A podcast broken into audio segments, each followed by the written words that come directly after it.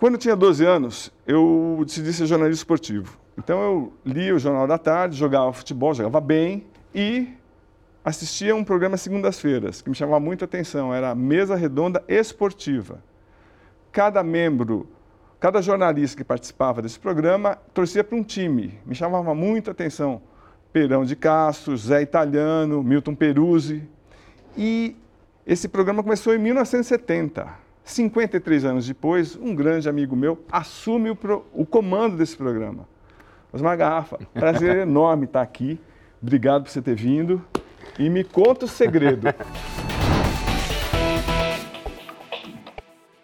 O prazer é meu, Cosme. É, e a história é essa e a minha é muito parecida com essa. Eu também, como garoto, assistia o Mesa Redonda, né? Tinha as minhas referências de rádio, a gente acompanhava muito rádio, o rádio esportivo, mas é óbvio, todo mundo que era apaixonado por esporte, por futebol, via o Mesa Redonda Sim. com essa galera que você falou, com essa loucura que realmente era o Mesa, cada jornalista defendendo o seu clube, o seu time de coração. Né? Por lá passaram grandes jornalistas e é um dos programas, o Mesa Redonda, ao lado do. É, é, são dois programas na televisão que ficaram unicamente no mesmo, numa, numa, única emissora por tanto tempo. Já são mais de 50 anos, como você falou, Sim. são 53 anos na TV Gazeta. E aí, em determinado tempo, trabalhava na Rádio Globo, você sabia disso. Eu trabalhando na Rádio Globo, o Chico Lang e o Avalone me chamaram para cobrir férias lá na Gazeta.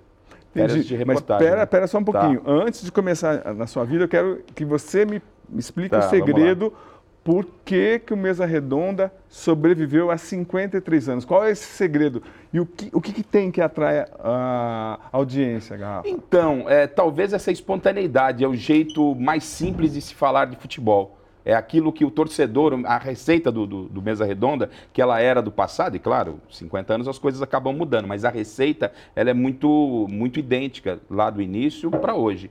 É a diferença da gente que está apresentando ou na bancada, do cara que está em casa nos assistindo, é que a gente está lá porque é aquilo que o torcedor procura conversar depois do jogo ou projetando o próximo jogo, uma conversa entre amigos. E muitos amigos já, alguns deles identificados na bancada, cada um com o seu clube. Então e acho que essa é a grande receita do Mesa. Você tinha, qual a visão que você tinha do Mesa Redonda, assistindo, acompanhando de longe, quando você nem era da Gazeta ainda?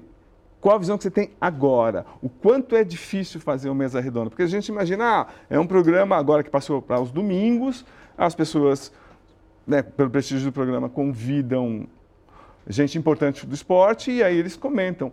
Mas o que tem por trás, que as pessoas não sabem? Ah, é uma equipe muito grande que faz o mesa e não era diferente no passado. E hoje, até com uma evolução tecnológica, teoricamente se torna um pouco mais tranquilo, mas é uma confusão, porque é um programa dia, é, é, semanal, de duas horas de duração. Então a gente parece é tranquilo, um programa semanal, ao vivo, mas você fala, ah, uma, um programinha, né? Mas é um programa, a gente pensa de três em três programas. De toda três reunião de três em três. Então, vamos supor, na segunda-feira próxima, a gente terminou o programa domingo, aí a gente já tem dois pré-preparados e já coloca um terceiro na fila, a gente vai preparando. E vai preparando a semana inteira. Tem reunião na segunda-feira, já para montar o, o, programa do domingo, uma outra reunião final na sexta, e de terça a quinta-feira a gente vai trocando figurinhas. Na sexta-feira a gente monta. Antes de começar o programa no domingo, a gente já está reunido, passando o programa mas tudo que a gente combinou na segunda, ele pode estar tá mudando na terça, quarta, quinta, sexta e principalmente no domingo. E por Sim. ser ao vivo, além dos convidados que a gente tem que correr atrás, é, é uma é, é uma loucura muito gostosa. É um grande barato para a gente que é jornalista, você Sim. e a gente que vive da informação, é, da notícia. É uma adrenalina total. Essa adrenalina é 24 horas. E Gafa, porque a gente pega o início do programa, não existia nem internet, então, a, a, palavra dos jornalistas tinha um peso gigantesco. Ah, é Sim. isso que o Milton Peruzzi falou do Palmeiras, é italiano do claro. Corinthians, é isso. Agora, como é conviver com a internet, com uh, o que, que mudou na essência? Se é, você pode definir? É, o peso ele continua sendo muito grande o, mesmo. O que cada um fala. O que cada um fala. E talvez esse peso ele possa ser até um pouco maior, porque o que você fala ele continua nas redes sociais. Verdade. Você está ao vivo na televisão e simultaneamente você está também no YouTube. Você está nas redes sociais. Então é, é, é, muita gente acompanhando, então a responsabilidade é muito grande. É, os, os, os, comentaristas fixos nós temos o Miller, que é dispensa apresentação, Sim. São Paulino. Tem o Chico Lan, que é esse personagem, que ele é um corintiano, mas é um personagem do programa. E envolve paixão, além dos nossos convidados e o nosso time, a gente também mescla os repórteres que passam por lá. E, e, você tem que ter uma responsabilidade muito grande naquilo que você está falando, porque a repercussão, a resposta, ela é imediata, né? Mas você tem que ser o que você é. E aí a coisa acontece de uma forma natural. Bem legal. A gente vai voltar para o Mesa Redonda, mas claro. eu queria falar na sua carreira. Porque a gente se conhece há uns 30 anos. Eu queria entender como é que você mudou.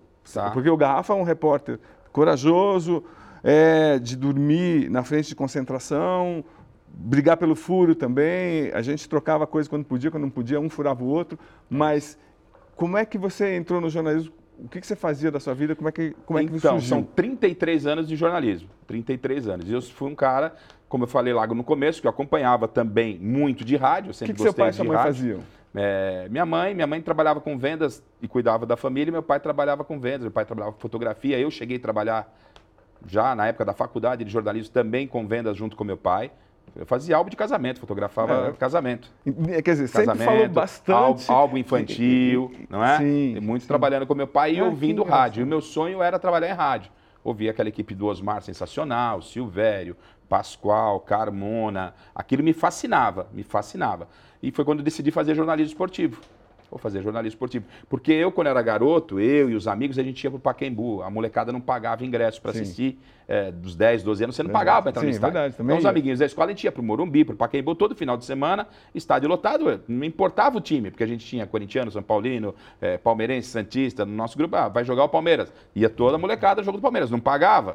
E aí, a gente, depois do jogo, a gente ia para o vestiário pegar autógrafo que dos é, jogadores. Que era possível e era uma época completamente diferente. Você tinha acesso. Né? Isso. É, era, até inocente. É, né? ia lá no estacionamento, dava um jeito de entrar Sim. no vestiário. O fato de entrar dentro do campo, ver o gramado, pôr a mão no gramado, era uma coisa que mexia com a gente, né? E, e, aí, como é que. Um detalhe curioso: você conhece bem o Paquembu, né, que já não, é, não existe não é mais. mais. Embaixo do tobogã tem aquela portinha. Lembra que desce, desce Sim, o jornalista? Que desce o jornalista. Então, a garotada ficava ali naquela portinha e o cara não deixava a gente descer. Descia. aí chegava o pessoal lá da imprensa com a carteirinha, ó, imprensa, imprensa, imprensa. Aí eu falava, amigo, eu falei, um dia eu vou ser essa tal de imprensa. Mas não porque eu queria ser jornalista, porque eu queria poder descer, para poder conversar que com os jogadores. Olha que loucura. E depois, isso foi, foi crescendo. Eu falei, ó, eu vou, vou fazer jornalismo esportivo. Aí entrei na faculdade, na FIAN, e aí comecei a correr atrás. É uma história muito longa essa, muito longa. Correr atrás do sonho de trabalhar em rádio. Mas então, dá, vou, dá um vou dar uma resumida. O que, que é o sonho de Bom, eu estava primeiro, primeiro e segundo ano na faculdade de comunicação, era todo mundo junto, relações públicas, publicidade e jornalismo. E você já entra querendo fazer uma coisa e vê que na faculdade ainda você está tendo sociologia, psicologia. Você fala, está faltando alguma coisa, fazer alguma coisa.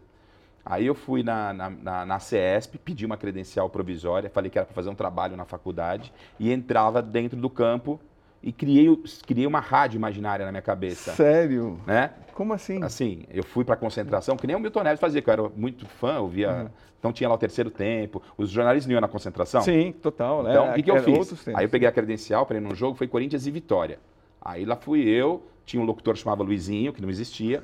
O Basílio era técnico do Corinthians. Sim, lembro. Técnico do Corinthians. Lembro. Aí cheguei e falei, Basílio, sou, sou estudante de jornalista, estou fazendo um trabalho, queria fazer uma reportagem com você. Aí eu fingia, que é, o Luizinho era como se fosse o Milton Neves lá atrás, né? Falei, ô, oh, tô aqui com o Basílio na concentração, fiz isso. Que Aí louco. eu fui para dentro do campo. E o Basílio deu entrevista? Deu entrevista imaginando... como estudante. É, não, ele sabia qual era isso. Eu falei, sou tá. estudante de jornalismo e tal, estou fazendo um trabalho, ele me atendeu lá. Aí fui para o jogo, fiquei atrás do gol com a credencial da CESP. E na, na época eu fiquei ouvindo o Osmar Santos, olha que loucura, o Osmar Santos, que depois fez parte da minha, da minha carreira profissional. Eu ficava ouvindo o Osmar Santos, Osmar pela Rádio Record já. Ouvindo o Osmar Santos, o Pascoal era o repórter. Então toda vez que o Osmar estava narrando, bola pela linha de fundo, ah, e aí Pascoal? Quando ele chamava o Pascoal, eu abaixava o volume do rádio e eu falava a meta aqui no meu gravador. Ah, e aí eu montei uma fita com o Osmar, aí eu tirava o Pascoal e punha a minha para apresentar nas rádios. Aí eu vim aqui na Record, fui na Rádio Bandeirantes, na Rádio Globo e tal. Isso estava tudo da sua cabeça. Tudo da minha cabeça, porque eu achava que a faculdade ainda estava, falei, vai demorar muito para acontecer. Enfim, eu fui atrás. Aí eu fiz isso, entreguei a, a fita na, nas rádios e tal, não aconteceu nada. Aí fui Passou mais um ano, no segundo ano da faculdade eu fui e fiz de novo o mesmo esquema da, da carteirinha, trabalho e tal, consegui entrar no campo. Nesse dia eu encontrei um pessoal do Paraná, de rádio, estava na porta lá do, do vestiário, pegando a escalação dos caras é, do time. Aí o outro repórter falou, ah, Você tem a escalação? Eu falei, ah, tenho, tal, tal. Passei umas informações, o chamado Celso Luiz perguntou, Celso, ah, que, que rádio que você trabalha? Eu falei, não, não trabalho, sou um estudante, estou fazendo trabalho. Ele me apresentou o locutor da rádio dele, isso é uma rádio lá do Paraná, Rádio Cultura de Rolândia, estavam lá fazendo o jogo. E aí a gente se conheceu, tal, a gente foi jantar, e naquela história, eu contei minha história para eles, essa parte da, da, da, história lá vai ficar muito longa, então vou resumir, Sim. contei minha história para eles, ele falou, bom, então você vai ser nosso correspondente de São Paulo, vai começar a passar boletins para a gente lá no Paraná. Que... Quantos anos você tinha? Ah, eu sou péssimo para isso, Mas 18, Vamos puxar 19, 30 e... Ah, 30 e... 33 anos atrás, tenho 55, eu tinha... 22. 20, é, por aí. Poxa, 22, 23 anos. Aí, bom, beleza, vamos, vou, vou estrear em rádio. Falei, meus pais, poxa, não sei o quê, tá, vai estrear rádio e tal. Aí uma semana, e eu não conseguia falar com o Mauro Segura, que era o cara. Durante a semana, eu ligava para casa dele e tal, para ver como é que era, eu não conseguia. O telefone era na casa da mãe dele. Aí a, a dona Shirley, que era a mãe dele, me falou assim: eu estava preocupada. Ela falou: não, fique preocupado. O Mauro é assim mesmo. Se ele falou para você ligar na próxima segunda-feira, neste horário, você vai ligar, que ele vai estar tá lá e você vai entrar na rádio. Falei: bom, beleza. Não tinha nem telefone em casa, Cosme. Essa tinha telefone. Minha irmã que tinha o telefone. Então eu fui lá na casa da minha irmã para passar o tal do boletim. Eu, domingo à noite, escrevendo os boletins, eu tinha que passar um resumo do, dos times de São Paulo lá para o norte do Paraná, porque lá no Paraná, em Curitiba, ok, Curitiba, Atlético, mas o norte do Paraná é influenciado por São Paulo. Sim, eles são sim, corintianos, sim, palmeirenses, então para eles era legal ter um correspondente aqui. Aí eu fui lá, fui na minha irmã, fui fazer o boletim, a hora que eu ligo o telefone, atende o operador lá na mesa, que é o Marcelo Crisóstomo, e essa turma que eu estou falando, a gente é amigo, a gente estava junto a semana passada. Aí ligo para ele, né, falei, ah, é o Osmar de São Paulo, né? Aí ele falou, ah, pera um minutinho. Pum, ele já prendeu a linha e eu já estava no ar. Eu achei que eu ia ligar. Meu Deus. Eu sim. ia conversar sim, com o cara. Com ele... Aí ele, ah, beleza, estamos com Osmar Silva, na época. Osmar Silva. Osmar Silva. E eu vou explicar o porquê meio do nome. ah, que... Osmar Silva, de São Paulo, nosso correspondente. E assim começou. Fiz o primeiro boletim. Passado um tempo, a gente fez a, o primeiro jogo no Morumbi, a gente foi para o Maracanã fazer um jogo da seleção brasileira. Eu fiquei um ano trabalhando com, com o Mauro lá em Cambé. E fazendo faculdade? Fazendo a faculdade. Né? Aí, eles, aí a tal da credencial, que, que era provisória, provisória, já foi uma credencial da Abrace oficial, que... que eles mandaram fazer uma credencial para mim. E todo final de semana eu ficava no, no Morumbi, eles, eles vinham fazer alguns jogos. E eu ficava no principal jogo de São Paulo passando as informações lá. Eu ia no orelhão, entrava no começo, no intervalo e no sim, final sim, do jogo. Tinha, eu também tinha dentro do. Isso, do, atrás dentro, do gol. Isso. Que maluco. Entendeu? E fui fazendo isso, fui fazendo isso.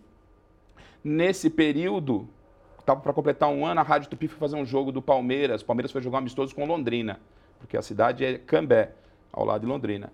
E eu fui lá fazer o, o jogo do Palmeiras, eu era correspondente de São Paulo. O Palmeiras foi, eles me chamaram, vem fazer o jogo com a gente. Eu falei, ah, beleza. Nisso, a Rádio Tupi, as rádios de São Paulo estavam lá. A Rádio Tupi também estava. O Luciano Fatioli Sim. saiu da Rádio Tupi naquela época, tinha saído, ele era repórter da Rádio Tupi de esporte, para quem não sabe, o Luciano Fatioli também foi repórter esportivo. E ele saiu de lá para ir para a Jovem Pan, tinha uma vaga aberta na Tupi. E o locutor da rádio lá de, de da, da, Rádio Tupi conhecia o comentarista nosso lá do Paraná. E ah, como é que tá? Como é que tá? Tá tudo bem. Em São Paulo tá precisando de um repórter. Aí meu amigo falou: você tá precisando de um repórter? Eu tenho um repórter de São Paulo que trabalha para mim, o cara, o Hélio Claudino. Mas repórter de São Paulo? É, o Osmar Silva. Ah, não conheço. Eu já tinha levado minha fitinha lá. Que Bom, beleza. Acabou o jogo tal. A gente foi jantar no mesmo restaurante, todo mundo junto. Passado uma semana, você lembra torneio início? Sim, antes, antes é. de começar os paulistas. Aí eu tô sábado de manhã dormindo em casa tal, ligo o Mauro de Cambel. Liga agora pro Hélio Claudino, você vai estrear na rádio. Eu falei, como é que é? Aí eu liguei pro Hélio, ele falou, você tem credencial? Vai no Pacaembu hoje, você vai fazer um teste com a gente no torneio início que eu fazia lá era não tinha internet, ninguém ouvia, era só através de fita. Quando tudo que eu fazia aqui, eu precisava esperar eles mandarem uma fita para eu poder me ouvir no rádio. Eu nunca, até minha família, né? Puta, Bom, Rádio Tupi, eu estava muito nervoso, muito nervoso, né? Porque assim, como assim? Aí eu liguei de volta para o Mauro. Aí falei, ó, pô, vou para quem agora. Ele falou, calma, você promete uma coisa para mim? Eu falei, prometo. Faça 50% do que você fez comigo que vai dar tudo certo. Sabe quando te passa aquela Sim, confiança? confiança. Sim, é que a gente precisa. Né? Eu falei, tá bom. Aí fomos lá, fizemos o jogo. Aí na segunda-feira fui contratado pela Rádio Tupi, deu tudo certo, graças a Deus. Fui contratado pela Rádio Tupi. Fiquei um ano na Rádio Tupi. Nesse período de um ano, a Rádio Globo andou me sondando. No final de um ano da Rádio Tupi, a Rádio Globo me chamou, Osmar Santos. E aí eu fui trabalhar com o Osmar e com o Márcio Bernardes, que era meu professor na faculdade. Que escola, hein? O Márcio Bernardes era meu professor na FIAM tinha conversado com ele, do Sim. meu sonho, meu desejo.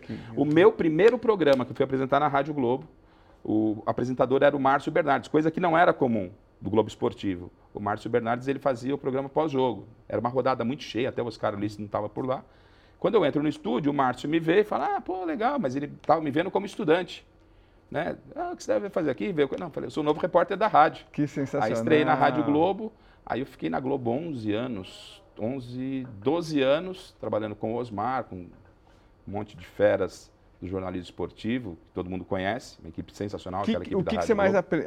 porque é histórica a, a equipe do Osmar Santos. O Isso. que mais você aprendeu lá? O- Qual foi a grande lição que você tira? O que, que tinha de tão bom o Osmar e a equipe? Ah, eu aprendi tudo. Primeira coisa que eu aprendi, é, é, é, eu comecei a falar pouco. Pouco. Porque era muito conteúdo, muita gente boa, né? Então, locutores eram cinco, seis, Osmar, Oscar, Vanderlei Ribeiro, é, Luiz Roberto, é, Maciel, repórteres, Lima, Calheira, era só gente de muita qualidade. de- o nível era muito alto.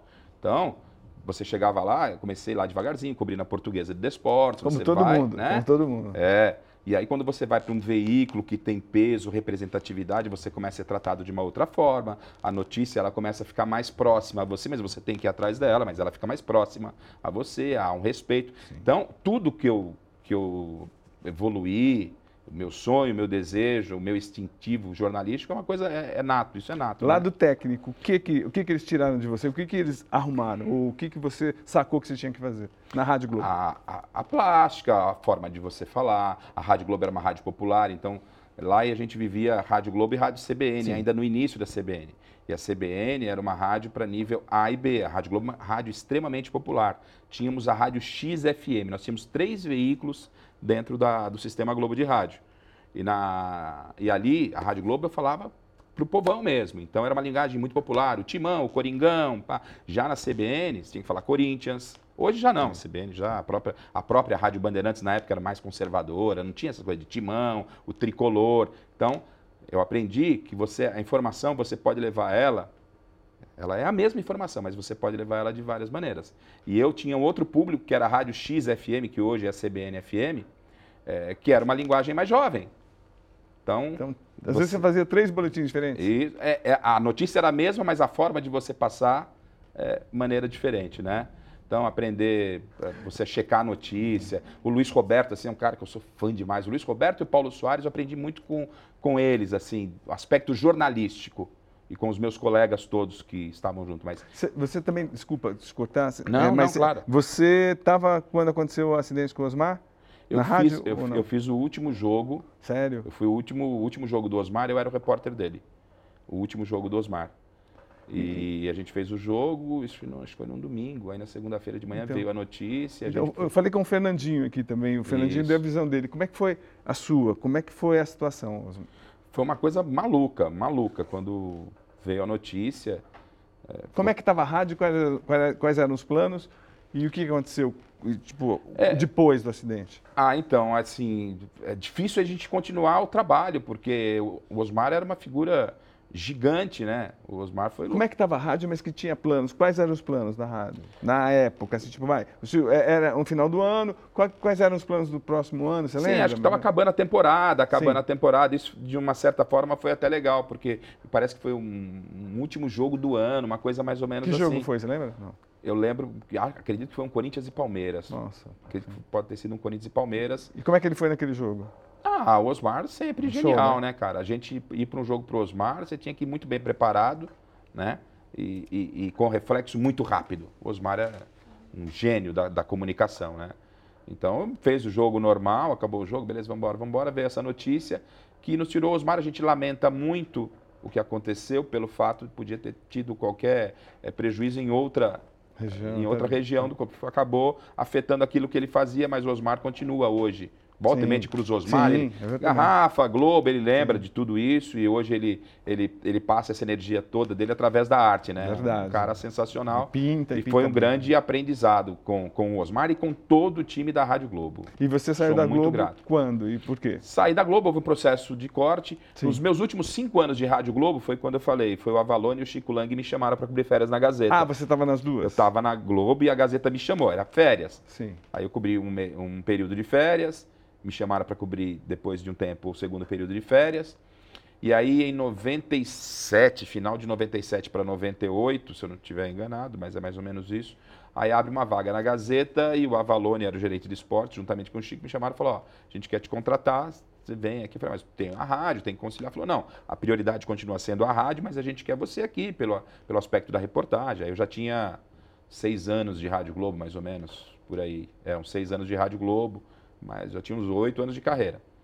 E eu, eu, eu, sempre fui um cara de rádio, não era um cara de televisão, mas eles gostaram no período. E a, e a Gazeta, ela sempre teve o aspecto muito da reportagem. Verdade. É, era reportagem. É, era, era, era, era, quase um rádio na TV, é. o Mesa Redonda. Era muita informação, a notícia, o saber perguntar, é, ir atrás da, da, daquilo que realmente está acontecendo, né?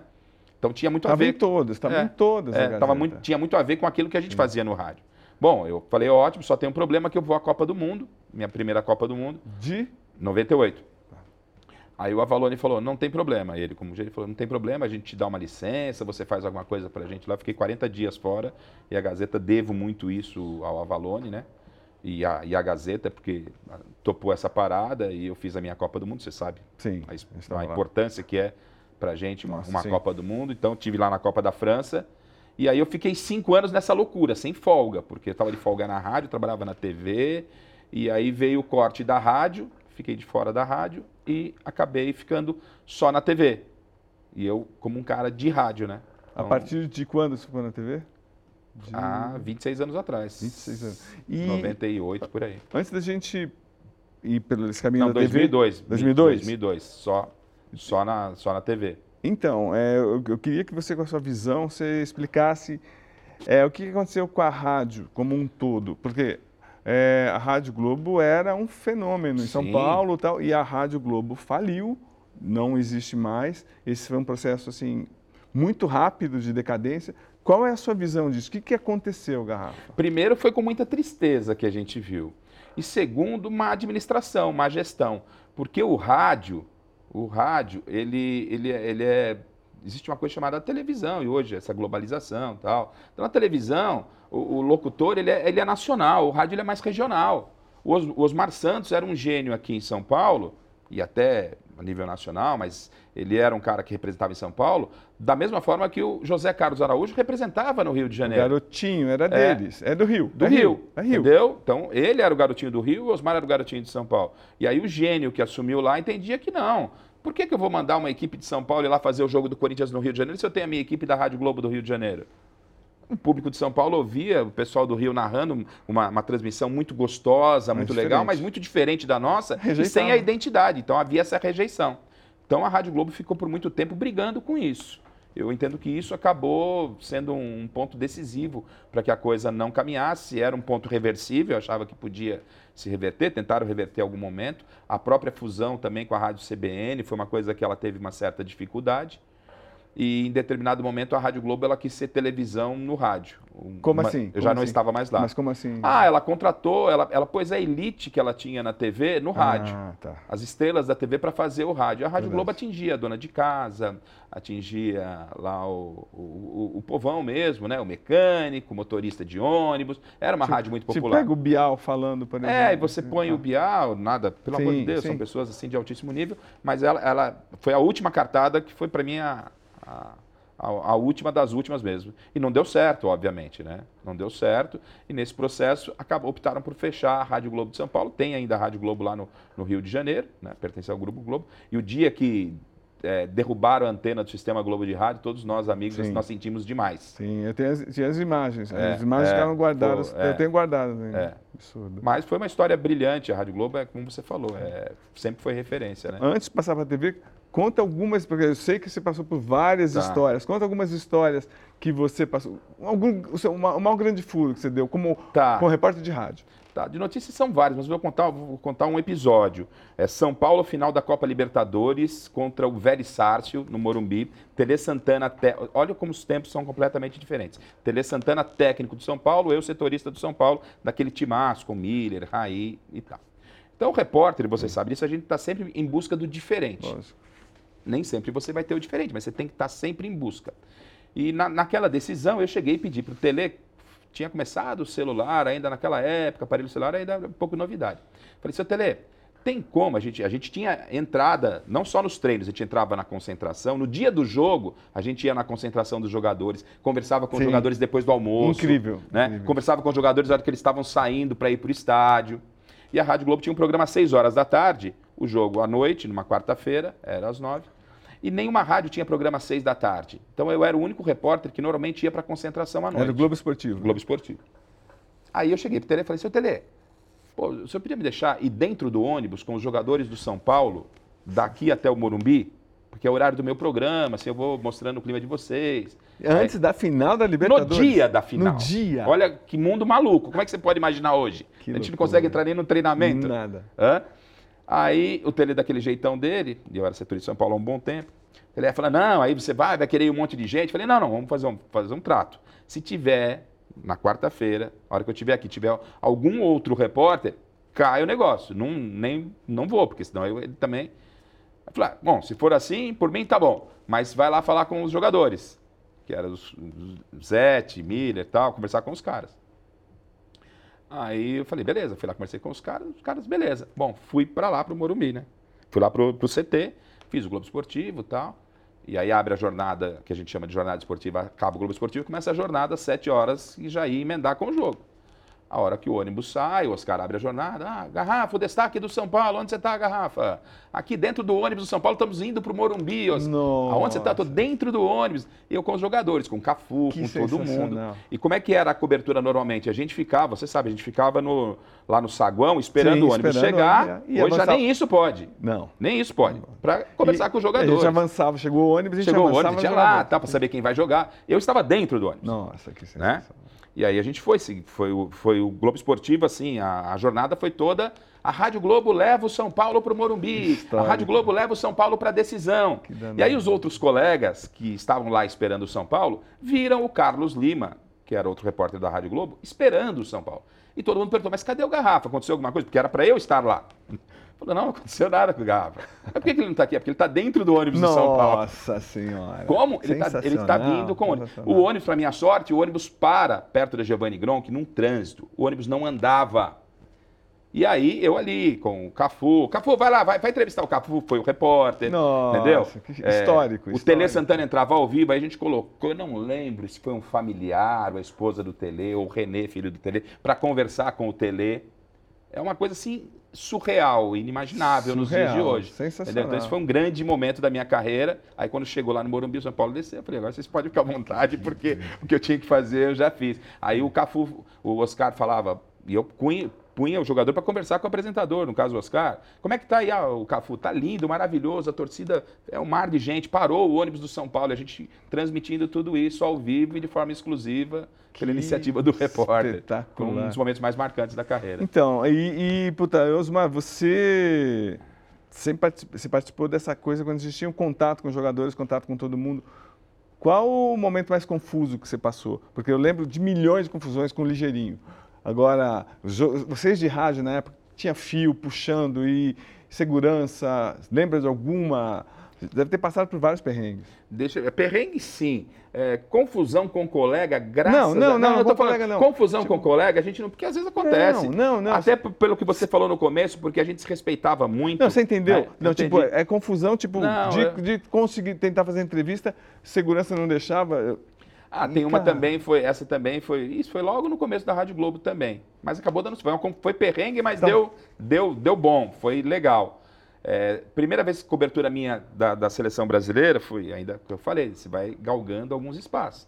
Aí seleção pré-olímpica, fui fazer um pré-olímpico, Zagallo técnico, Juninho, o time tinha que ver Juninho Paulista, Beto, Marcelinho Paulista, é, quem mais jogador conhecido? Acho que é o Sávio, era essa, essa safra aí.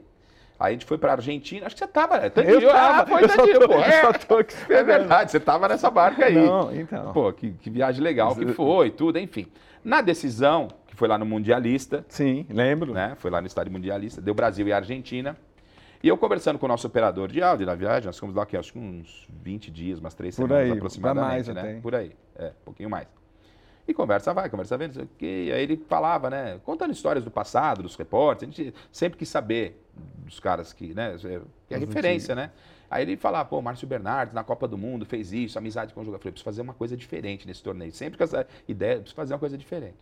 Aí, Brasil chegou à final, no, na véspera do jogo, eles liberaram lá para o treinamento, tudo. Eu fui lá, os jogos eram todos quase em Tandil, e só sim. a final foi, acho que no, a seleção só jogou a final lá no, foi, sim. em Mar del Plata. Foi Mar del Plata, exatamente. Aí, bom, beleza, a gente foi no sábado no treino, aí eu falei, eu vou ter que entrar dentro de campo para entrevistar os jogadores se o Brasil for campeão. Esse era meu objetivo. Eu fui lá e. Aí fui lá, tal, aí fui no estádio, procurei as entradas, aí vi uma entrada, tal, falei, bom, é por aqui, já para conhecer, tal. Bom, o Brasil ganha o jogo, Paulo Soares estava narrando. A gente não podia ficar dentro do campo, ninguém dentro de campo, todo mundo nas posições. O Brasil, faltava cinco minutos, o Brasil ganhando. Eu desci, fiz lá o caminho e virei a credencial. Tinha a credencial que não me dava direito a dentro do campo, mas eu virei, porque eu falei, ah, qualquer coisa eu tô com uma credencial aqui, os caras. Mas não teve jeito. Eu cheguei no campo, o cara, deixa eu ver essa credencial. Aí o cara me tirou dali. Falei, por aqui não deu certo. Falei, vou plano B. Falei, o plano B vai ter que ser pular mesmo. É, aí eu fiquei lá, a hora que focaram, que levantaram o troféu, não sei o quê, todo mundo olhando, eu pum, pulei Você pulou o quê? Pulou? Pulei o era um, um alambrado. Um é, dava um, dava um metro mais ou menos. Não era, não era tão Sim. alto, mas, mas podia alguém ver, mas enfim. Hoje não pularia, né? Mas naquela época dava para pular. aí pulei, fui para dentro de campo, aí os jogadores começaram a correr e tal. Tinha o celular e eu lá entrevistando Nossa, todos os jogadores campeões. Foto do estado de São Paulo, eu tenho a foto guardada, a foto, todo o time no chão com o troféu e atrás está o repórter ali com, que... com o celular. Foi um perrengue, mas um perrengue que deu, que deu muito bom, foi muito legal. Que troféu, que sensacional. Legal, são e... histórias assim legais que hoje é muito difícil acontecer, mesmo que o repórter tenha tamanho e ousadia, porque tá chato demais fazer futebol. E aí você vai para a TV. Como é que você se adaptou TV. tão bem na TV? O, como é que foi essa mudança? Porque é, é, como eu também esse canal, eu pretendo também aproveitar as pessoas que vêm aqui para falar para estudantes Sim, de jornalismo. Claro, claro. Como é que essa como é que foi essa mudança de linguagem? Como é, é o que, mudança, é a diferença? É a mudança de linguagem, a câmera, essa comunicação, não é? Mas a Gazeta ela me favoreceu muito porque ela era mais ou menos o rádio na TV. Hoje a maioria das TVs fazem o que a gente fazia no rádio. Sim.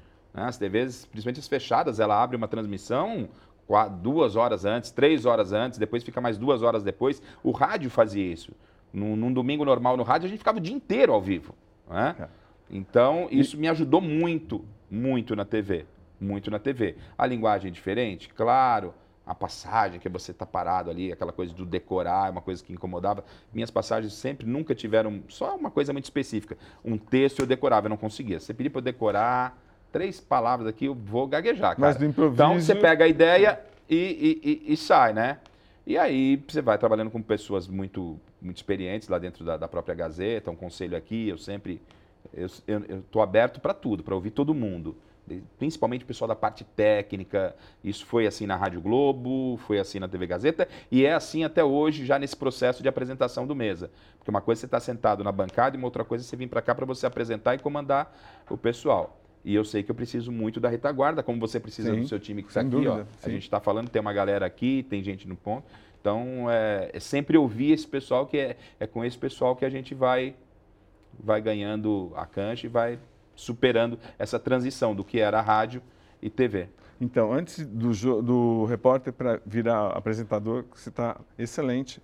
É, eu quero só destacar essa dificuldade que a gente tem agora com a relação com os jogadores, treinadores, esse distanciamento, como é que você vê isso? Que você era um dos repórteres Sim. que mais, tipo, você, você, tem um jeito cativante, então você sempre chegava muito próximo das pessoas. Então, Chegávamos, como, né? Chegava, mas como, é, eu brigando, você... É, mas chegávamos, estávamos como é, que, como é que você enxerga isso? Como é que foi essa Evolução ou involução? Como é que você é, vê? A gente se adapta a uma realidade, a uma realidade. Como é que, o, como é que era? Você ia pro, você também ia para o ah. vestiário, os caras jogadores tomando banho, você até falava, esperava ou já já na TV teve esses momentos. Aí... Não, não, no rádio você não, fez no isso. rádio sempre. Não, eu também fiz sempre. isso. Então. Aí como é que começou esse afastamento para você? Ah, você sabe, começou lá atrás com o Palmeiras do Filipão, aí a gente começou tem, a ter algumas... uma, tem, um, tem um personagem aí, né, importante. É, o meu amigo Acas Felliger. É, sim, o, o seu amigo. É, o Acas, o Acas. Aliás, um abração ao Acas Felliger, que foi referen é, é uma das principais sim. referências da época, da época. Ele que começou realmente a implantar, porque o Felipe, aquele Palmeiras maravilhoso do Filipão, muito assédio no Filipão, E, e o Acas era o braço de. Ele era assessor de imprensa do Palmeiras, depois se tornou assessor de imprensa do Filipão. Né? Então ali, pro futebol, começou. Uh, o modelo que o Acas implantou, que era muito contestado pelos jornalistas, mas é um modelo que está aí e, e, diferente, óbvio, mas foi um modelo que acabou, é, o, que acabou então, seguindo. O Acas Ferner, com quem eu já tive muitas confusões e ainda tenho, ele falava claro, aqui o Palmeiras, aqui lá, o CT do Palmeiras é Europa fora é Brasil. Então, o, como que era a mudança? Que eu não vou falar que eu sou parcial, Sim. até pelas nossas diferenças. Ah, foi, foi difícil demais para nós, para nós. É, a gente parte do princípio daquele, daquele momento que eu falei de estar dentro do ônibus de uma delegação de um São Paulo com tantos títulos importantes, com um técnico de um tamanho do Tele, o jornalista tinha esse acesso e de repente começam a tirar, nos tirar essa possibilidade. Ok, tá tudo certo. O que você tem que fazer? Você tem que se adaptar. Porque você Sim. tem um público é a quem você se dirige. E o problema é seu. Porque se você não der a informação, outro vai dar. Se você ficar parado reclamando, brigando Sim. com o um assessor, ou, ou, só lamentando, ah, não dá, não. Tem que dar. Tem que dar. É o nosso papel. O nosso público merece respeito e a gente tem que Sim. levar a informação. E você vai se adaptando. Naquela época eu tinha na minha agenda de telefone, telefone de praticamente todos os jogadores. Né? É, hoje eu não tenho telefone de nenhum jogador de nenhum jogador. Porque acho que nem eles nos conhecem. Sim. E a gente, às vezes, se você pegar um time do São Paulo, até mesmo o Palmeiras, pôr uns caras para passear no shopping, ninguém sabe quem é. Por conta eu, disso. Eu é. acho que é uma Tanto... distância, eu acho que é uma distância muito grande. Eles se escondem da imprensa de forma equivocada. Eu entendo que existem bons jornalistas, maus jornalistas, bons médicos, maus médicos. Acho que você pode filtrar tudo. O mas eu acho um grande equívoco. Então, um mau né? retrato você não acha, bom, pelo menos eu acho que é na seleção brasileira. Um distanciamento absurdo. absurdo. Eu fiz até um teste no, no blog, coloquei 10 jogadores da seleção que disputaram a Copa, mais e entre os 10, um suíço. Era para identificar o suíço. As pessoas erravam, sabia quem era o suíço e quem, era, quem eram os novos jogadores. É e esse distanciamento, como é que você é? Esse distanciamento é, é muito, é, é, é, muito prejudicial, não só ao jornalista, não só ao profissional da bola, é prejudicial ao público também. É, acho que todo mundo perde, todo mundo perde. Eu entendo que tem que existir respeito Sim. de todas as partes. Respeito de todas as partes. A gente não pode invadir, atrapalhar o trabalho deles, mas eles têm que nos respeitar também. E, e hoje, fico, hoje, na verdade, é, é, nós somos os inimigos. Quase confronto, é um confronto. Nós somos inimigos. Ó, tem imprensa ali, cuidado. E, e, nunca foi assim. E nunca foi assim, mas são novos tempos, então você tem que se adaptar, Cosmo. Você sabe Sim. melhor do que eu. Não, é, melhor do que eu. É, cada um cai um, vai para um caminho. Eu, vou, porque, eu, fui pelos bastidores. Porque, é, porque o meu salário não depende de uma entrevista com Sim. nenhum jogador. Eu dependo de trazer a informação, informação. e buscar a informação Perfeito. correta. E, então... Osmar, como é que foi a mudança dos jogadores? Você está na, na mesa redonda há muito tempo. Como é que foi essa mudança dos jogadores? vai, de, sei lá, anos atrás e hoje? Eles são mais fechados, são mais preocupados em, em não falar, são. são mais orientados? Conta, por favor. Eles estão muito blindados, né? É Como é que era antes? Por exemplo, o Hendrick, eu vou voltar lá no antes, mas por exemplo, o Hendrick, ninguém sabe quem é o Hendrick. Não. Ninguém conhece o Hendrick, porque as poucas respostas que o Hendrick divulgou né, através da imprensa foram respostas já que estavam pré-determinadas pela assessoria. Sim. Então a gente não Você sabe como é esse garoto. A gente não sabe, por esse processo de blindagem. E lá atrás, não. Lá atrás a coisa era muito mais transparente. um Denner da vida, ele sentava duas horas. Isso, e jogadores de altíssimo nível, a gente ficava todo mundo junto. A gente conseguia separar a hora do entretenimento dos atletas, dos jornalistas, com o trabalho Sim. deles e o trabalho nosso. E como é que, por exemplo, chegava, vai, sei é. lá, há 10, 8 anos, um jogador para o Mesa Redonda, e como é que chega hoje? É, hoje a gente nem se apega muito a convidar os jogadores, Porque né? é difícil, Porque já é? difícil, mas é, eles estão na nossa pauta, frequentam o Mesa Redonda, né? mas o caminho é via assessoria. Já lá atrás, era diretamente com os jogadores. Nos treinamentos, os produtores dos programas e o produtor do Mesa Redonda Aliás, o Isildo Ramalho faleceu. Ah, não sabia. É, faleceu faz 15 dias. O Isildo era um cara que trabalhava. Esse produtor ia aos treinamentos, conversava Sim. com os jogadores, fazia o convite e levava os jogadores.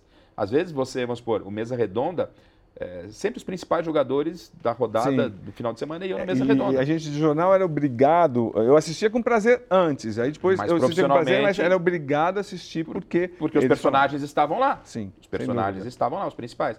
Então acabava o jogo, o, o produtor ia para o estádio, ia para o estádio, chegava no estádio e falava, pô, o cara fez três gols, pô, vamos no mesa redonda hoje? O cara ia no mesa e redonda. o jogador queria ir. O jogador queria ir, porque era importante. Acho que isso foi uma perda para eles. Foi uma perda para eles. Uma também. perda para eles, né? Mas não é por causa disso que, que... o Mesa Redonda vai deixar de existir. Mesa Redonda está aí, não, um sim. dos programas mais longevos, está com portas abertas para os ex, para os atuais, para os atuais.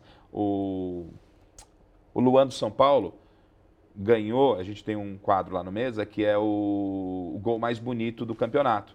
Então a gente Sim. vem fazendo no Campeonato Paulista, faz no Campeonato Brasileiro e vai, vai desafiando na rodada. E o Luan ganhou.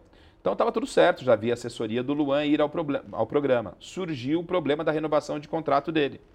E mesmo assim, o Luan tinha topado, tinha se comprometido com a gente. A gente fez a reportagem, uhum. a gente foi lá na vila dele, fez a matéria com os familiares dele, mostramos o momento dele. Tinha que fazer uma homenagem ao Luan. Sim, claro que jornalisticamente a gente ia abordar duas, três perguntas, Sim. mas qual o problema da renovação? Sim. Ah, está longe de, de, de, renovar, está perto, é, quero ficar. O Rogério acabou afastando.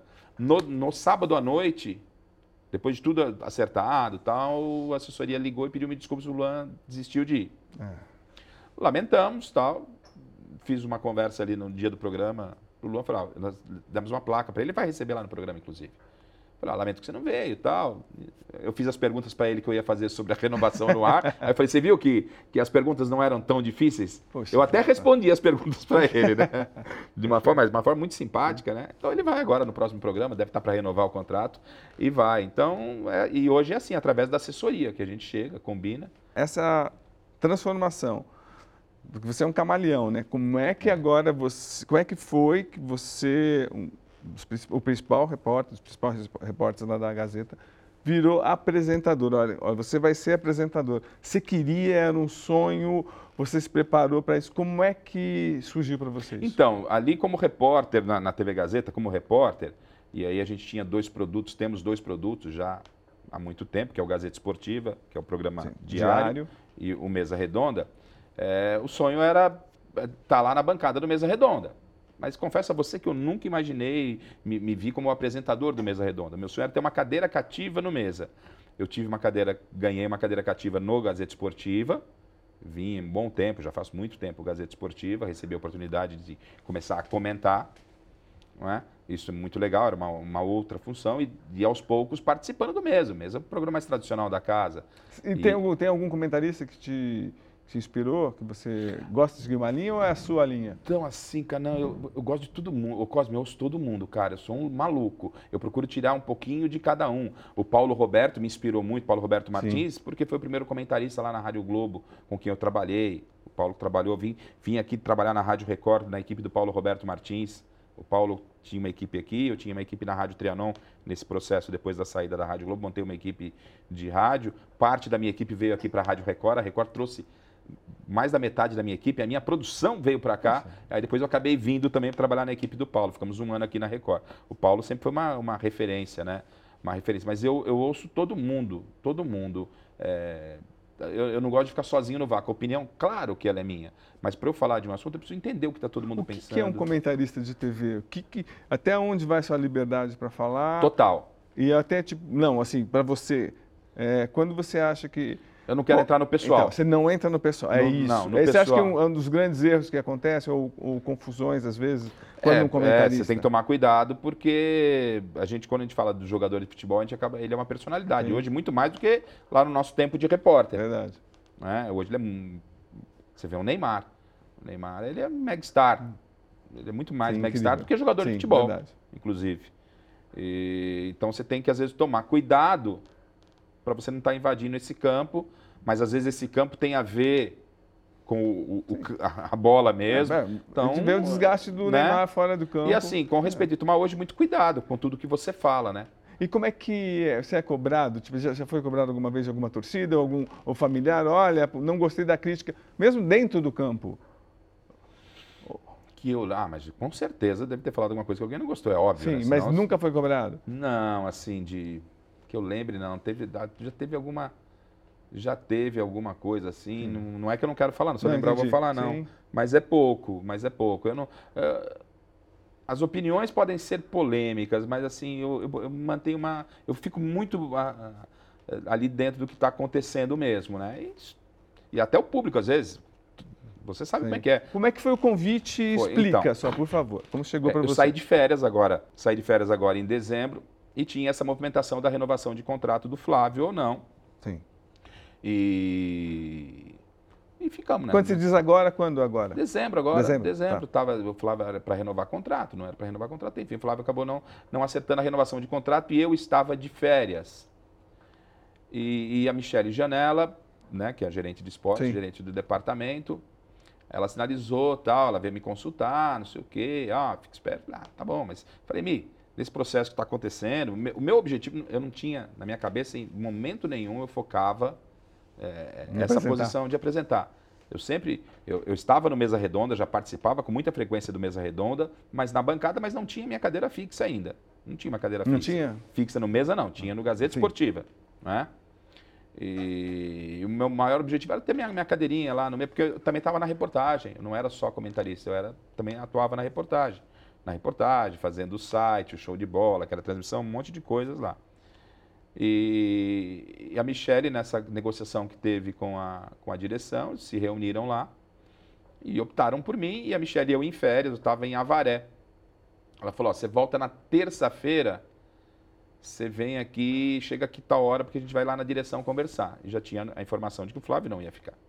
Eu falei, mas conversar o quê? Ela falou, não, vem aqui pra gente conversar. Eu falei, eu não, eu não volto de férias na terça, eu volto na quarta-feira.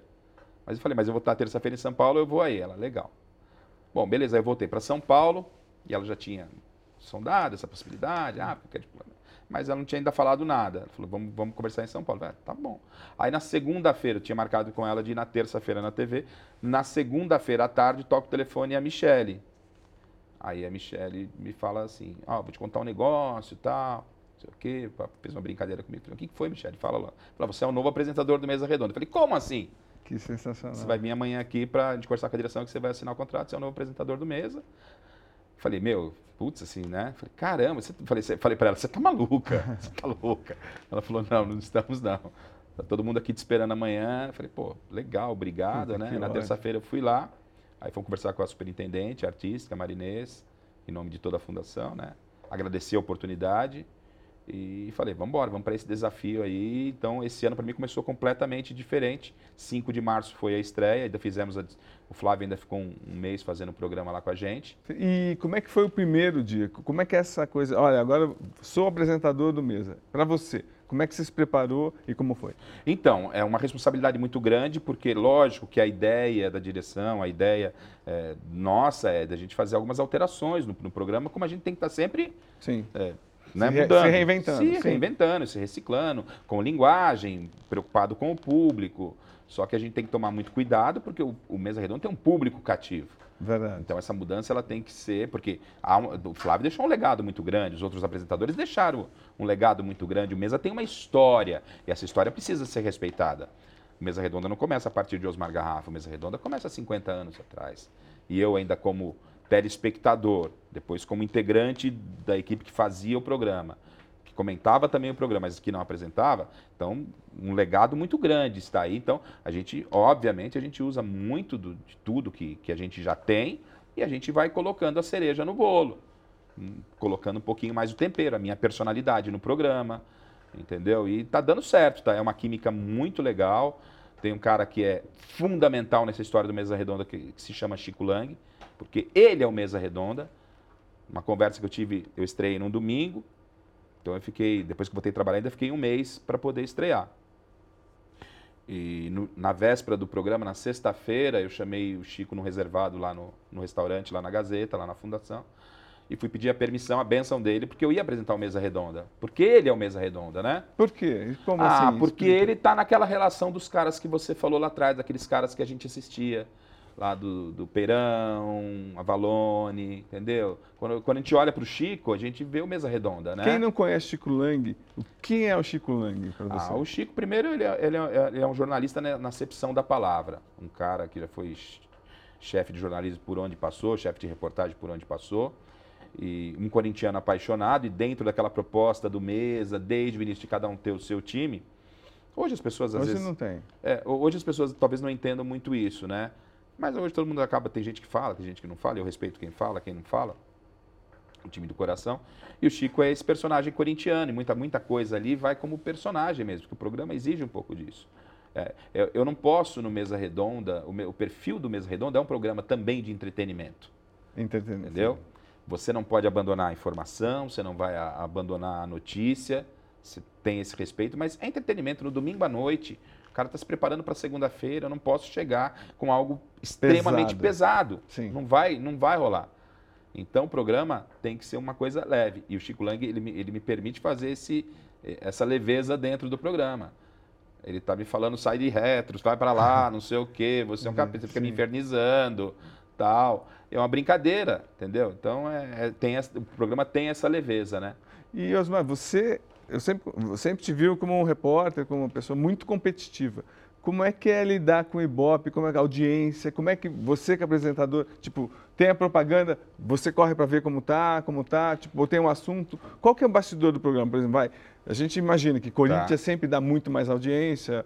Como é que é isso? Tipo, segura o cara, deixa falar, corta, corta, vamos trocar de assunto. É. Como é que é? Quem administra isso? É você, diretor? Como é que é isso? Assim, é, eu vejo tudo tudo Como que, é? Dá tudo, tempo? Ah, é uma semana intensa. Ah, antes? É, não, assim, tudo, tudo que tá, vai acontecer no programa está passando por mim e Sim. pela equipe. Então vamos supor, se a gente tem uma matéria, o tempo de uma matéria, não sou eu que vou decidir. A gente tem, eu tenho o diretor, tenho toda uma equipe. Então, o editor, que ele que pôs a mão na massa, que editou a matéria, às vezes a matéria, eu tinha uma matéria para fazer de três minutos, a matéria virou cinco minutos. Eu não vou chegar, isso é uma filosofia minha, eu não vou chegar e falar, você corta dois. Não é assim que funciona, porque eu também fui repórter, hoje eu não estou mais na reportagem, mas eu sei como é que é a reportagem. Dói você tem, demais. Você tem que respeitar. Demais, Pera, sim. se tem cinco, por que, que tem cinco? Porque tem tudo, tudo é tempo na televisão, então você tem que tomar cuidado. Mas será que tem? Então vamos olhar? Aí eu vou lá, eu olho essa reportagem, aí eu falo, Chico, dá uma olhada lá. Converso com o editor. Aí, e aí, gente? É, não tem que ser cinco. Vai ser cinco. Então, eu ouço todo mundo, mas quando abre o programa, eu sei tudo que eu tenho para pôr no, no programa. Eu, eu, não sou pego de surpresa em hipótese nenhuma. A equipe tá, a gente está todo mundo na mesma página, desde o convidado, desde a reportagem, desde o link onde está o repórter. A gente procura não deixar escapar nada. E, e assim, eu gosto de deixar todo mundo é, me ajudar nas decisões. Porque se eu tenho uma equipe que me ajuda a fazer o programa, ela também tem que participar mas, das decisões. Mas o programa depende muito do domingo, por exemplo, vai, o Palmeiras perde quatro do São ah, Paulo. e é aí, é... como é que faz? Então, ó, aconteceu uma coisa extremamente curiosa. Eu, hum. eu fui estrear, né? Então eu falei, bom, é, a data que eu vou estrear vai, vão ser as finais do Campeonato Paulista. Eu falei, então eu tenho um primeiro programa no dia 5, depois eu vou ter uma data FIFA, que significa data FIFA. FIFA. Num final de semana eu não vou ter jogo. Então vai ser um final de semana complicado, porque você tem que responder na audiência sem ter futebol.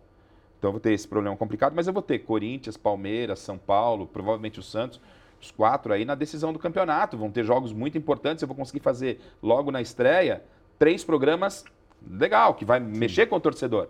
Corinthians cai fora, São Paulo cai fora. Falei, meu pai amado. Ficamos só com Palmeiras e Água Santa.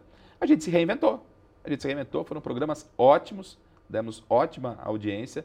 Passamos um programa inteiro falando só do Palmeiras, dois programas só de Sim. Palmeiras. Palmeiras com Chegou, Água né? Santa.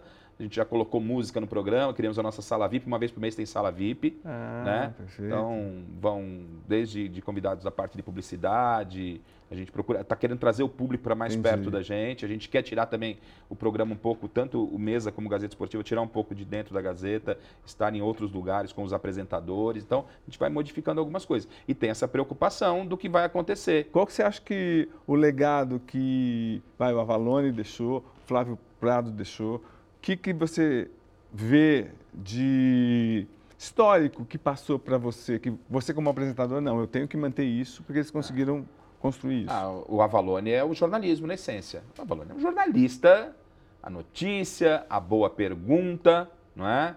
é isso você não pode perder. Isso já, já veio, logo que eu entrei na Gazeta, eu já tinha é, é, essa ideia dentro do sistema Globo de Rádio, quando eu vou para a Gazeta Avalone, prêmio ESSO, cara, Sim. cara. Eu trabalhei com ele, foi meu chefe. Pô, um jornalista de altíssimo nível. Altíssimo nível. Flávio tem, tem uma bagagem, né? O Flávio, o que, que tem de diferente de Flávio? Ah, o, o, Flávio. O Flávio é um cara, assim, que, pô, para comandar, comanda muito de uma forma muito leve. É um cara que conhece, que está bem informado. É, é importante você. Porque o Valone era duro quando cobrava. É, é. é, pelo menos no Isso. jornal ele era. Ah, sim, sim. O Flávio sim. sempre deu essa impressão. Às vezes conheci com o Flávio, cobertura bem mais leve, mas também inteligente. Ele, tipo, sim. te envolvia. É, veja bem, o, o, o, cargo de apresentador do Mesa Redonda, ele não confere a, a gente nenhuma chefia. Eu não sou chefe de absolutamente nada de ninguém ninguém se reporta a mim. Na verdade, eu tenho o diretor do, do, do, do programa.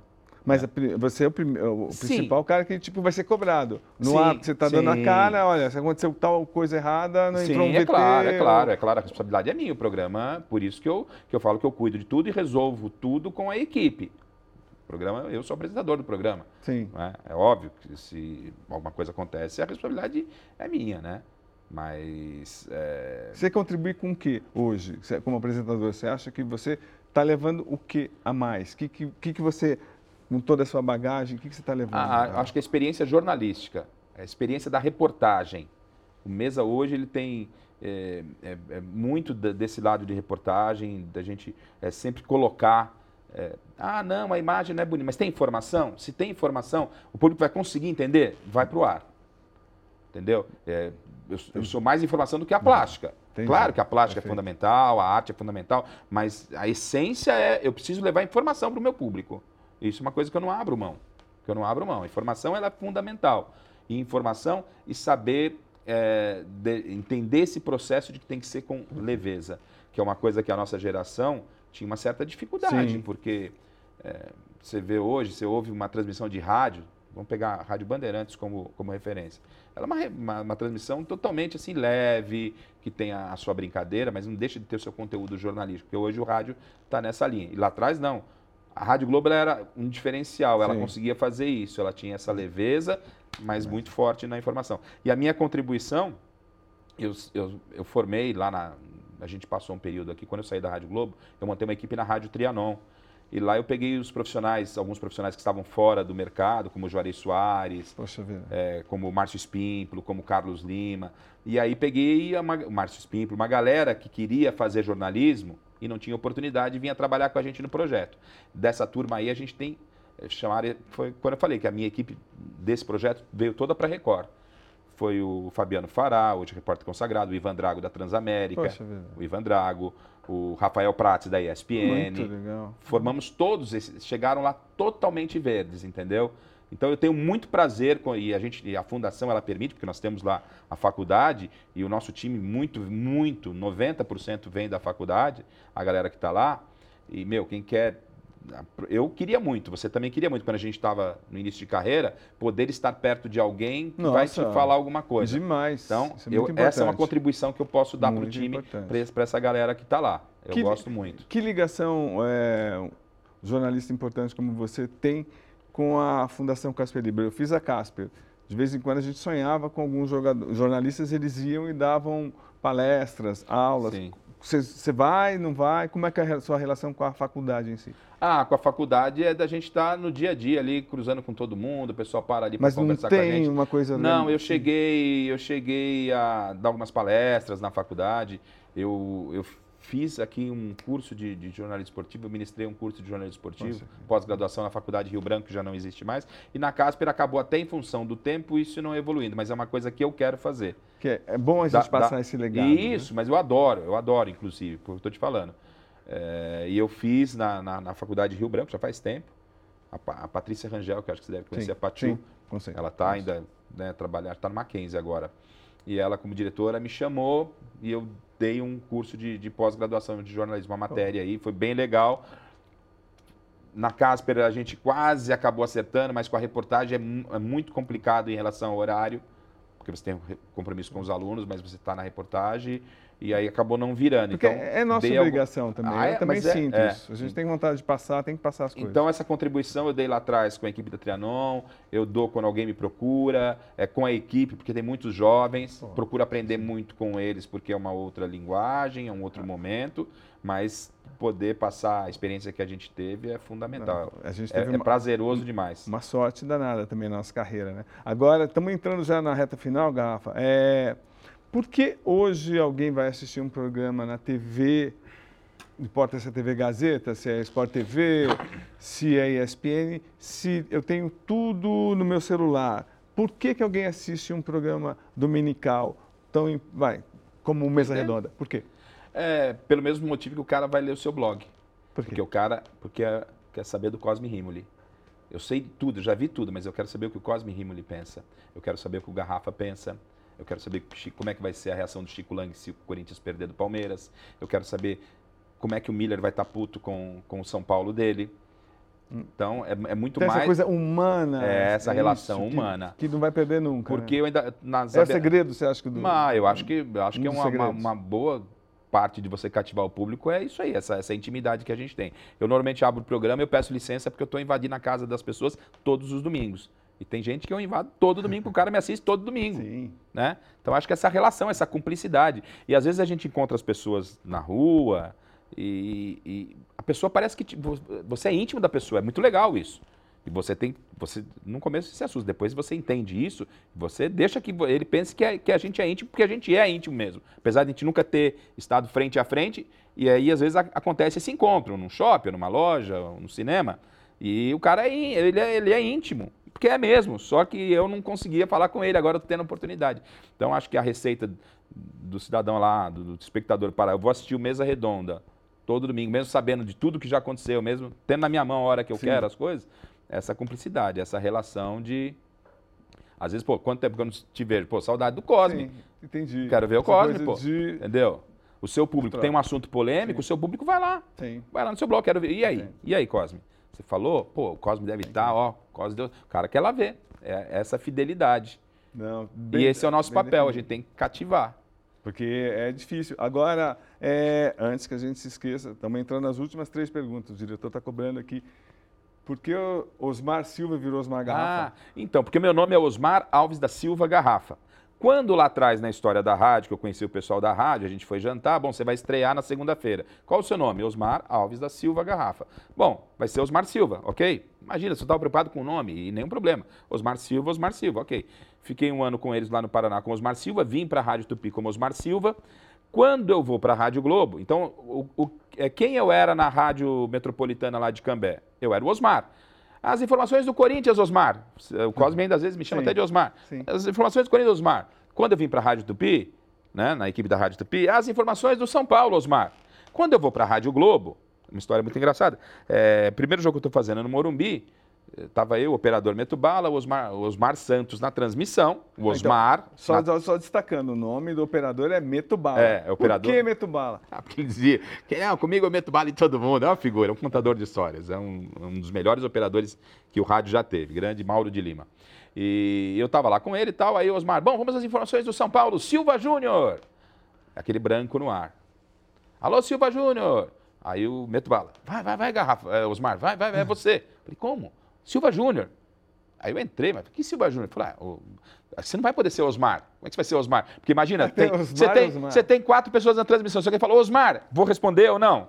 Vai responder o Osmar Santos, Sim, né, cara? Então o Osmar Santos, na época, já meteu um Silva Júnior. Falei, pô, Silva Júnior não, né? Aí não, eu não não me sentia. Eu falei, ah, não, Silva Júnior não sou eu, não tenho nem Júnior. Porque tem muito repórter que tem nome artístico, né? Sim. Pô, quer mais artístico que o meu sobrenome? Porque Garrafa é sobrenome. É Garrafa com dois Fs. O pessoal da faculdade até já me conhecia como Garrafa, tudo. Aí eu fui falar com o Oscar na segunda-feira. Falei, Oscar, aconteceu isso, isso, isso. Eu queria usar o Garrafa, que é o meu sobrenome. O Oscar, porra, legal, tal. Aí foram falar para os Osmar Santos, pô, garotinho, garrafa, que legal, vai ser sensacional, tal, não sei o quê. O Márcio Bernardes, meu professor, falou, pô, mas será que não vai dar alguma conotação? Eu falei, não tem co- Eu falei, pode até dar conotação, como dá hoje, ainda brinco, né? Eu falei, mas não, há nem, não tem nenhum problema, porque é meu sobrenome, eu gosto e tal. E ficou Osmar Garrafa.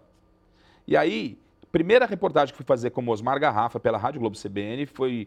eh, o Brasil foi medalha de ouro nos Jogos Olímpicos em Barcelona, que eu também não lembro a data, foi logo que eu tinha entrado na rádio. A seleção masculina chega no aeroporto e vai desfilar no Ibirapuera, e eu vou lá fazer a, a reportagem, e na CBN já dá Osmar Garrafa. Aí o, o âncora me chama. Bom, vamos ao ginásio Ibirapuera com o repórter Osmar Garrafa. Beleza, dei entrada. Tá. Quando eu chego na rádio, tá, ainda era novo lá na Rádio Globo, porque isso foram questão de dias, né? Aí eu fui lá no estudo da CBN, o cara, ah, você que é o, é o Osmar tal. Agora, meu, Você não tem noção, cara. O que ligava aqui para saber porque o repórter chamava garrafa. entendeu? Aí ficou uma marca muito, muito grande forte. do garrafa, porque chama atenção. Sim, lógico. Então o pessoal fala, fala garrafa que você bebe muito? Eu falo, não, não é porque eu bebo muito, mas eu bebo, mas não bebo muito. Mas é meu sobrenome e é garrafa com dois Fs. E quando eu fui o, o, fazer a troca, eu liguei lá para o Mauro, o pessoal lá do Paraná, meu irmãozão Mauro. Falei, Mauro, eu vou sair de Osmar Silva para Osmar Garrafa, foi você que deu Silva, queria sua permissão. Ele vai lá, vai lá. E Garrafa hoje está conhecido, tem meu sobrinho lá na Band com o Datena, o Garrafinha também, chama ele de Garrafinha, Felipe Garrafa. E estamos aí nessa toada. As duas últimas, prometo. A primeira é como administrar quatro pessoas, às vezes cinco pessoas, pensamentos diferentes, e futebol é muito apaixonante. Então, o, o Mesa Redonda é muito um programa muito humano. Quando duas pessoas começam a discutir, qual é o, o, papel do âncora? Como é que você, como é que se segura, você como apresentador? Como é que você faz isso? Então, assim, eu estou no momento de, de distribuir jogo. Eu tenho, eu tenho a possibilidade e opino também no programa, mas eu gosto de opinar muito pouco, porque eu tenho meus comentaristas. Sim. Então eu estou ali mais que ancorando, jogando. Eu não gosto de, de, de falar, Cosme, você vai ao meu programa, eu não vou falar assim, Cosme, você fale sobre o tema, agora você fala isso. Não. Eu, eu ponho um assunto à mesa e deixo as pessoas irem, irem tocando. Nesses oito programas que a gente está é. gravando, já aconteceu alguma coisa da temperatura subir? Não, assim, não. A gente, a gente até gosta que dar uma. Não, não, não, não subiu. Não subiu. Não, mas assim. Mas, mas, você se vê administrando isso bem? Ah, Quando sim, começa tranquilo. Assim, uma coisa áspera, você já. Ah, a gente tem que estar preparado para tá. tudo, né? Quando você está no ao vivo, é ao vivo, você tem que estar preparado para tudo. Não teve. De, de, ser um, de pintar um climão ainda não pintou. Sim, sim. A discussão ela é boa. É boa. Ela é saudável. Sim. Se tiver a divergência, ela é saudável. O que eu, meu papel ali, se tiver uma divergência, é deixar você deixa subir um pouquinho o tom, depois tem que diminuir, não, não o tom, mas deixar falar um de cada vez, porque senão ninguém em casa vai entender nada. Fica aquela, aquela maluquice de todo mundo gritando, ninguém vai entender. Então eu tenho consciência disso porque eu assisto programas. Às vezes acontece em qualquer programa, quando Sim. muita gente começa a falar, não adianta. Então, quando tem logo a divergência, ah, os primeiros 15 minutos, deixa, deixa ferver um pouquinho. Aí eu falo, pera então, pera um pouquinho. Aí eu já, minha função, pera um pouquinho, então, bom ouvir você primeiro agora, e aí? Tal. Eu vou alimentando, inclusive. Eu não estou ali para. Você tem que alimentar. Eu não estou ali para jogar balde de água fria, não. Eu estou ali para. Se a ideia, o debate é bom, não tem problema nenhum. Pô, perfeito. E a última, Osmar, como é que você vê como é que afeta o programa a seleção brasileira ir tão mal nesses últimos 24 anos? E, por exemplo, a participação do nosso principal jogador da seleção brasileira, mais de 10 anos, o Neymar. Isso é bom, é ruim para a TV, para um programa de TV? O Brasil está perdendo tanto? Afeta, não afeta? De que maneira você acha que chega isso para o programa? Seleção brasileira nunca foi a cara do Mesa Redonda. Nunca. Lógico, na Copa do Mundo não tem como você fugir disso. Mas o nosso público, ele liga lá para saber do Corinthians, do Palmeiras, do São Paulo e do Santos ele, ele vai buscar essa, esse tipo de informação. Claro que jornalisticamente você não vai passar batido de você falar da seleção. Inclusive, é falar de seleção, a audiência não responde. Não responde, né? Não, não responde. É, é impressionante, entendeu? Não responde. Aí que eu falei, aí você tem que ter a sensibilidade de saber dosar o que é o jornalismo, você não pode ficar preso Sim. só a Ibope, ficar. Não, senão você perde a sua essência. Não é? É, é fundamental o Ibope, é fundamental saber o que o seu público quer, mas você tem que é, por os assuntos que estão. Mas você acha que hoje o público rejeita a seleção? Ah, sim, não há uma identidade, identidade nenhuma. E isso é reflexo muito nos programas de TV. Não há identidade nenhuma da seleção com o povo brasileiro. Né? Zero, zero de identidade. Isso também contribui ainda mais para que a, o, torcedor, o torcedor só comece a se interessar por Copa do Mundo, por seleção na época da Copa do Mundo hoje. E olhe lá. E olhe lá. E, Osmar, eu, desculpa, vou ter que fazer essa última. A gente vive Não, num mundo muito pesado hoje em dia, num mundo de ódio, discussão, futebol, muita gente até morre com discussão boba. Sim. Como é que isso chega? Como é que, como é que você filtra isso para um programa popular importante? É, eu estou sempre ali, eu não sou um cara muito ativo em rede social. Você pode ver, a rede social tem muito pouco tal. É, é importante ter, acho fundamental, mas eu vejo tudo que falam gosto é, de me comunicar com as pessoas. Se vem uma crítica, se ela for pesada, eu vou lá e procuro responder. Se o cara apelar, sair do contexto, aí eu, eu deixo de lado, mas é, às vezes acontece. Mas às vezes o cara faz uma crítica tal, eu, eu tento mostrar para ele um outro lado. Não sei se eu vou ter razão, mas eu mostro o meu lado. Dá uma olhada aqui tal. Muitas vezes acabamos ficando amigos. O cara que veio na rede social. Mas não chega, no, eu pau. digo, no programa. Se você sente, tipo, ah, puta, Palmeiras, Corinthians. Ah. É, dá mais audiência, por exemplo, se o Palmeiras perde, se o Corinthians perde, ou se esse clima de é, é, é, é, Porque, é tudo. Desculpa só, tipo, Não, até claro. que eu lembrei uma coisa super importante. Teve uma época que a Valone foi uma ideia louca, levou torcidas. Você lembra o que aconteceu? Ah, lembro. Teve hum, pancadaria. Foi pancadaria. Pancadaria. Era Palmeiras e Corinthians. Palmeiras e Corinthians, porque eram as organizadas. É, as organizadas. Tal, né? Então. E nada contra as organizadas, eles também são super bem-vindos. O pessoal, a gente levou organizado, tudo bem que foi organizado da Água Santa. A gente estava armando alguma coisa com organizado do Palmeiras para fazer uma festa lá no título, acabou não rolando, levar a bateria da mancha. A gente não, não vê nenhum problema. A gente quer transformar, o, não transformar, mas contribuir para que as pessoas entendam porque cada um tem o seu clube de coração, os amigos têm um São Paulino, um Palmeirense, ninguém sai na porrada um com o outro. Então a gente gosta de trabalhar com esse público e mostrar que isso é possível. Osmar, só posso te agradecer estar aqui e tenho certeza que Mesa Redonda vai se, se, re, se reinventar e está numa mão certa. Ah, agora. legal. E bom reinado. É, e parabéns para você, né, Cláudio? Sucesso para você Porra. aqui, continue com sucesso no seu blog, aqui no R7 trabalho de altíssimo nível, jornalista mais conceituado, um dos principais do país. E foi, foi surpresa e felicidade e alegria estar aqui com você. Pô, muito obrigado. Gente, brigadão. Vamos continuar.